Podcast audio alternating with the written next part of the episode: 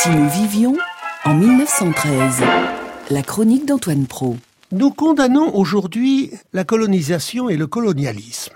Mais ce n'est pas une raison, chers auditeurs, pour l'oublier. Ce fut un fait et un fait mondial. Au XIXe siècle, la plupart des nations d'Europe occidentale possédaient des colonies. Non seulement la Grande-Bretagne et la France, mais aussi l'Allemagne, la Belgique, les Pays-Bas, l'Italie, le Portugal. Ces nations se sont partagées le monde, non sans conflit. C'était une course à la puissance, politique plus encore qu'économique.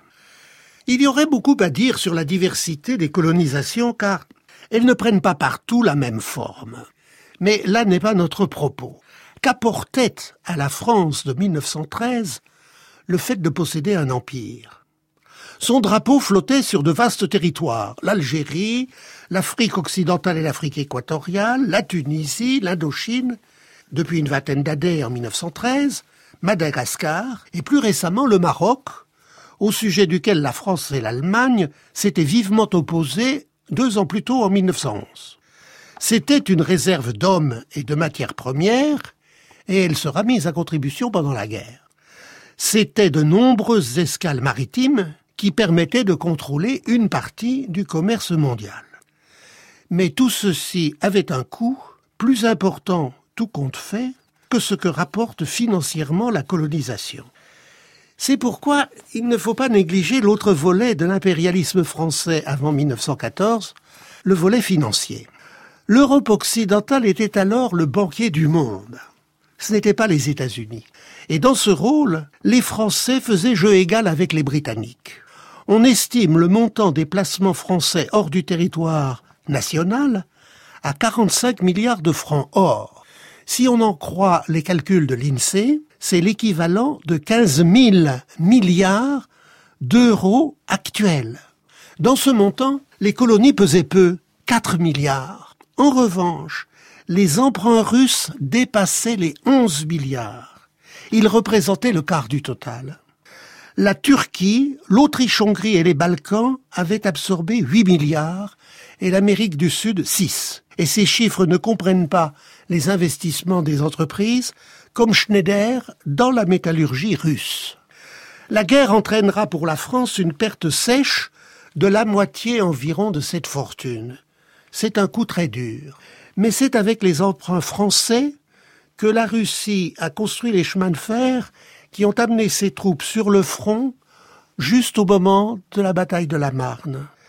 Cela en valait-il la peine?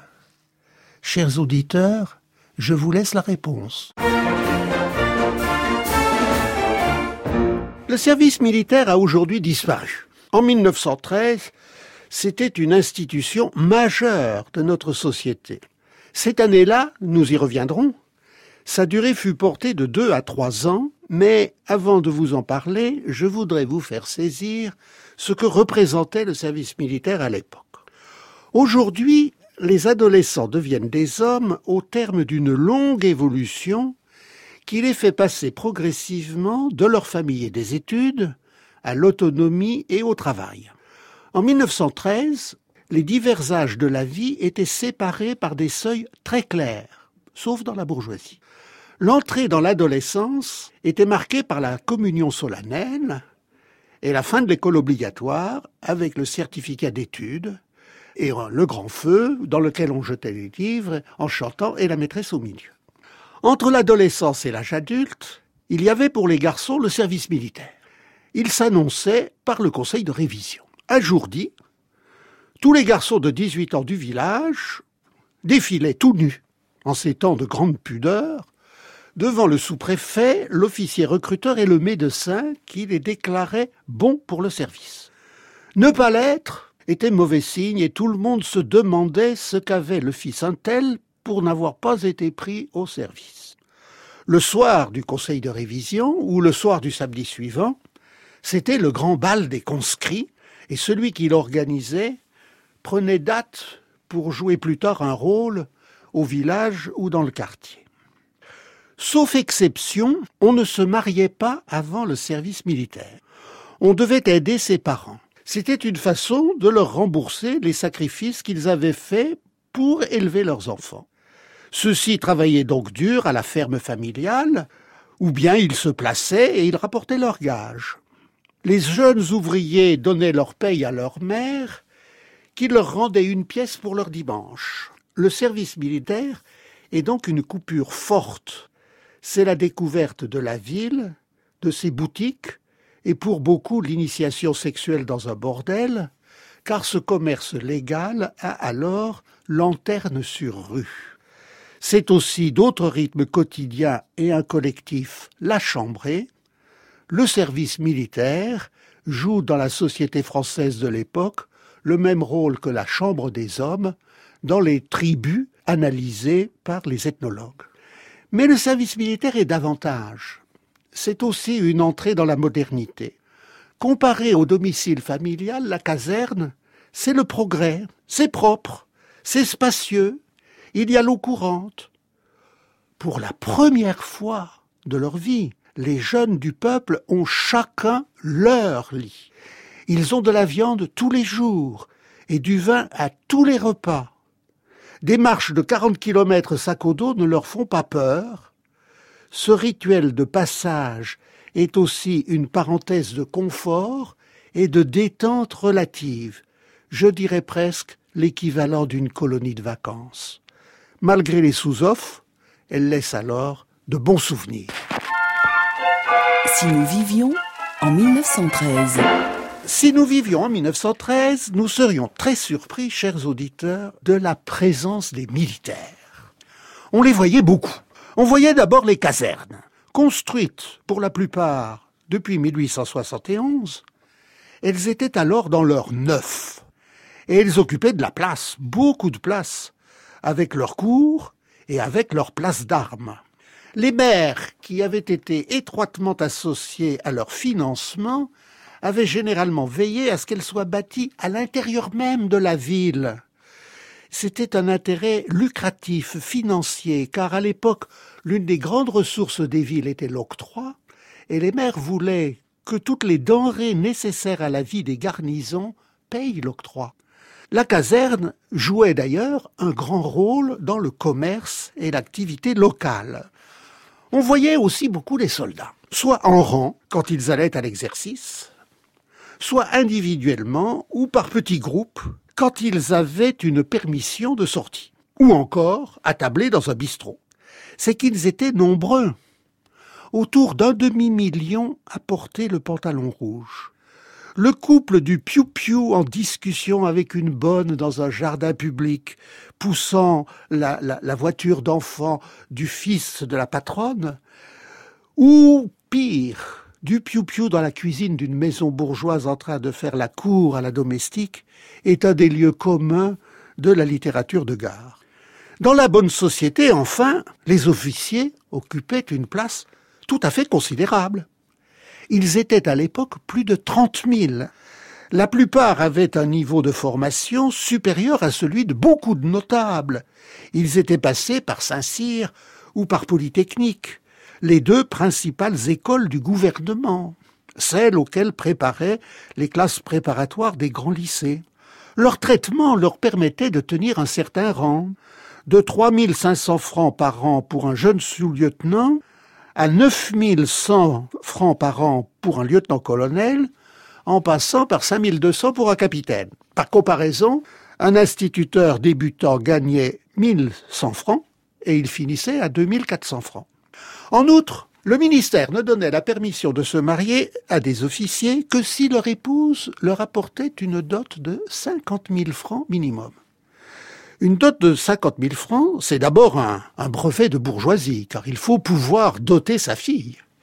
Ensuite, c'est un revenu complémentaire, car à 3% l'an, placement moyen, c'est 1500 francs, soit un salaire d'instituteur en plus, pour faire vivre le jeune ménage.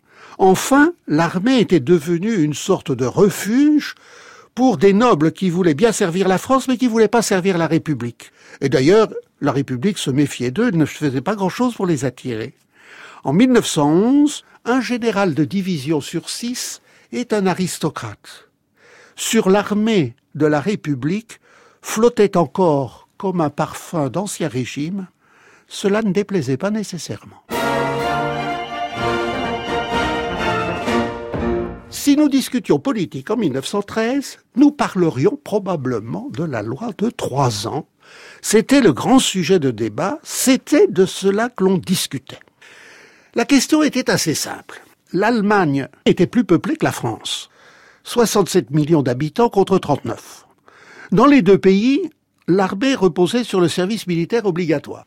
En 1912 et 1913, l'Allemagne, qui s'attendait en cas de guerre à se battre sur deux fronts, contre les Russes et contre les Français, porta les effectifs de son armée active à plus de 800 000 hommes, ce qui lui donnait un net avantage sur l'armée française en attendant qu'elle mobilise ses réservistes. Pour rétablir l'équilibre, l'état-major français veut prolonger le service militaire qui durait deux ans depuis 1905 l'état-major veut davantage de soldats immédiatement prêts au combat, car il ne fait pas confiance aux réservistes pour l'offensive générale, qui est sa doctrine. Il craint en outre une attaque brusquée des Allemands qui, au tout début de la guerre, l'empêcherait de concentrer ses propres forces.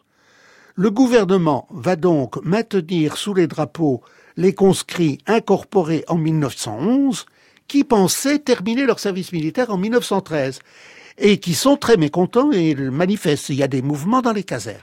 Puis le gouvernement demande au Parlement de voter une loi pour faire passer le service militaire de deux à trois ans. Cette loi divise très profondément l'opinion. La droite la soutient, elle veut y voir l'échec des républicains et de la conception égalitariste du service militaire qui inspirait la loi de 1905. Cette loi, dont les républicains sont responsables, a dangereusement affaibli l'armée. Donc, il est temps d'en finir avec ces errements. Le centre soutient la loi par pragmatisme, mais il s'inquiète des dépenses qu'elle entraîne.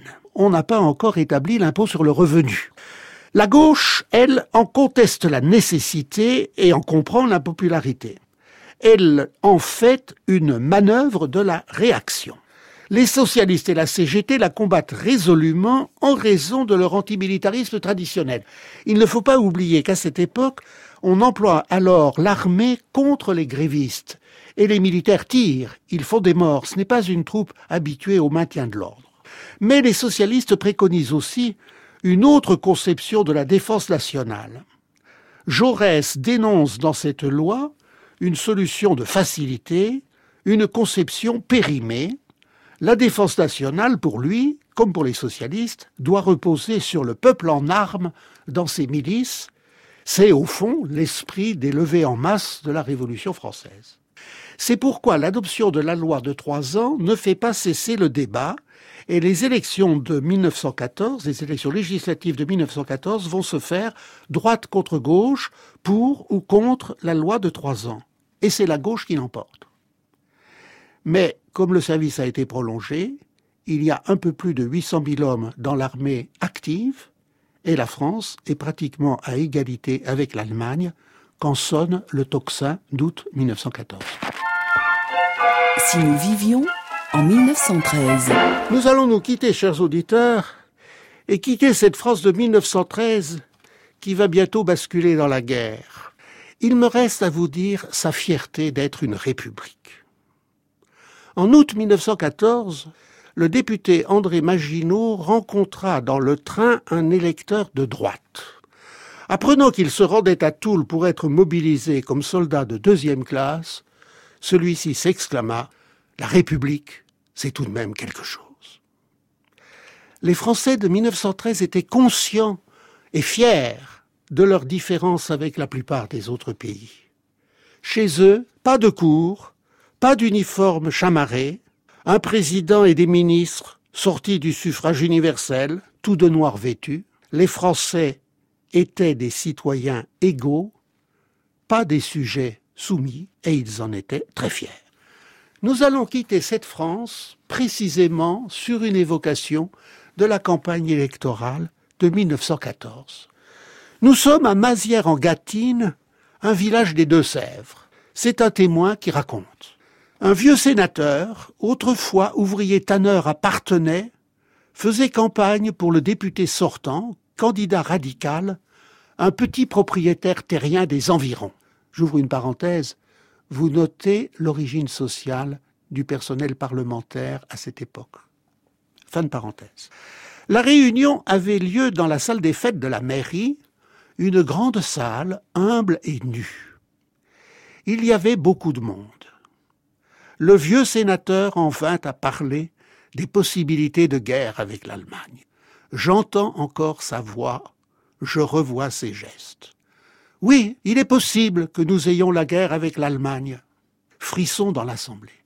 Vous comprenez L'Allemagne n'a pas le bonheur d'être en République.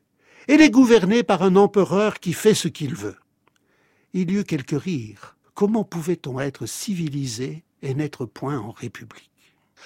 Ce que nous voulons, nous, républicains, c'est la paix. Mais si la guerre venait, nous dirions aux Allemands après la victoire d'être républicains comme nous, et la République allemande serait sœur de la nôtre. Personne n'applaudit. Il n'y eut pas un geste, pas un murmure. Mais l'assemblée était saisie. Un vieil homme, à côté de moi, avait les yeux pleins de larmes. Des jeunes gens, un peu plus loin, de jeunes paysans, écoutaient d'un air grave, le regard tendu. Quelques mois plus tard, c'était la guerre. 52 des meilleurs hommes de cette commune de 1100 habitants mouraient pour leur pays.